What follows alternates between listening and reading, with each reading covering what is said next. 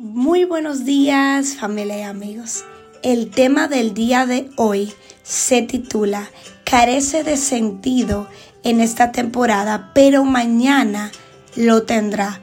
Y es que el domingo pasado estuve ministrándole a unos jóvenes y yo les decía que muchas veces en nuestros hogares, cuando, cuando somos niños, cuando somos adolescentes, se nos llama la atención por cosas que uno dice que no tiene sentido esto. Es que, es que me están peleando por cosas sin sentido. Y aunque muchas veces es así porque hay muchas personas que provienen de hogares, de, de, padres que cargan con muchas frustraciones y la descargan en sus hijos y a veces pelean por cosas que, que tú dices, no, pero ¿qué pasó aquí? Todo Dios lo permite con un fin. Quizás tú no eres un adolescente, ya eres un adulto y a lo que tú le estás diciendo hoy no tiene sentido porque estoy atravesando por un problema de salud, un problema del cual yo me cuidé, me alimenté bien, hice ejercicios y ahora viene el médico y me salta con esto o me acaban de cancelar en el momento donde yo estaba dando lo mejor de mí en mi trabajo, llegaba puntual, hacía las cosas bien. O quizás estás pasando por una ruptura y tú le dices, Señor, pero si todo iba bien en mi relación.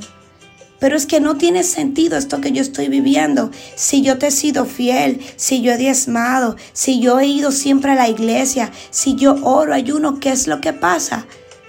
Óyeme, si eres un hijo de Dios, no hay nada, no hay nada que pase en tu vida que no sea con un propósito. Dios tiene propósito en todo. No existen coincidencias, existen diosidencias. Y Dios permite que todo lo que vivamos obre a favor nuestro y sea para la gloria y honra de Él. José, es una historia bíblica que me encanta, era un joven ejemplar, un joven que cuidaba de las ovejas de su papá, un, un, joven que le informaba a su papá también del comportamiento de sus hermanos y un día su papá lo envió a buscar a sus hermanos y este joven tuvo que caminar largos kilómetros y cuando ya por fin encuentra a sus hermanos, sus hermanos se llenan de ira y terminan tirándolo en una cisterna con el, con el plan de que muera ahí. Pero al final, Rubén, movido a compasión, lo venden como esclavo. Y yo me imagino la frustración, porque frustra tú no entender el por qué te están pasando cosas. Frustra el ver que uno tiene que atravesar tantos momentos de injusticia. Frustra ver cómo tú le pagas con bien a alguien que te termina pagando con mal. Claro que frustra. Pero yo te exhorto en esta mañana que toda tu frustración la descargues en los pies de tu papá y que vayas al madero, que vayas a la cruz, que ores, porque tú de él vas a encontrar una respuesta. No quizás la respuesta del por qué le está permitiendo esto, pero sí la respuesta que tú necesitas. Sí el aliento, sí el consuelo, sí la paz que sobrepasa todo entendimiento humano. Y este joven José, que fue vendido, que me imagino la frustración que tuvo que haber sentido durante años, nunca miró la vida con una mala actitud. Me encanta la actitud que ya he predicado anteriormente de él y de este tema, de la actitud con que él tomó las cosas. Y este joven se enfocó siempre en dar lo mejor de él, hasta que llegó a la posición más alta que podía llegar en Egipto, el segundo luego del faraón. Esto fue luego de procesos, esto fue luego de varios años, pero cuando él pudo reencontrarse con sus hermanos, él pudo entender el por qué Dios permitió que las cosas pasaran como pasaron.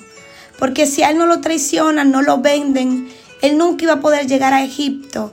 Si a él no lo encarcelan, él nunca iba a poder conocer al copero y al panadero del rey. Y nunca iba a poder llegar a esta posición. Así que todo el mal que estás viviendo hoy, toda la injusticia que Dios está quizás permitiendo en tu vida, que déjame decirte, Dios no es un Dios injusto. Dios va a obrar a tu favor y tú vas a ver su mano moverse en tu vida. Así que todo lo que estás viviendo hoy, Dios va a hacer algo con eso. Y lo que hoy carece de sentido, mañana va a tener. Así que apropiate de estas palabras, creen que Dios es un Dios justo y bueno, que va a obrar para ti. Y dale gracias. Dale gracias por las puertas que Él te está cerrando. Porque si Él te está diciendo hoy que no, es porque Él tiene algo muy grande. Yo declaro en el nombre de Jesús que así será y oro para que cada palabra que ha salido de mi boca se anide en tu corazón y cobre vida y te dé aliento, fe y esperanza. Esto fue Pasos de Fe con María de la Cruz. Muchas bendiciones en el nombre de Jesús.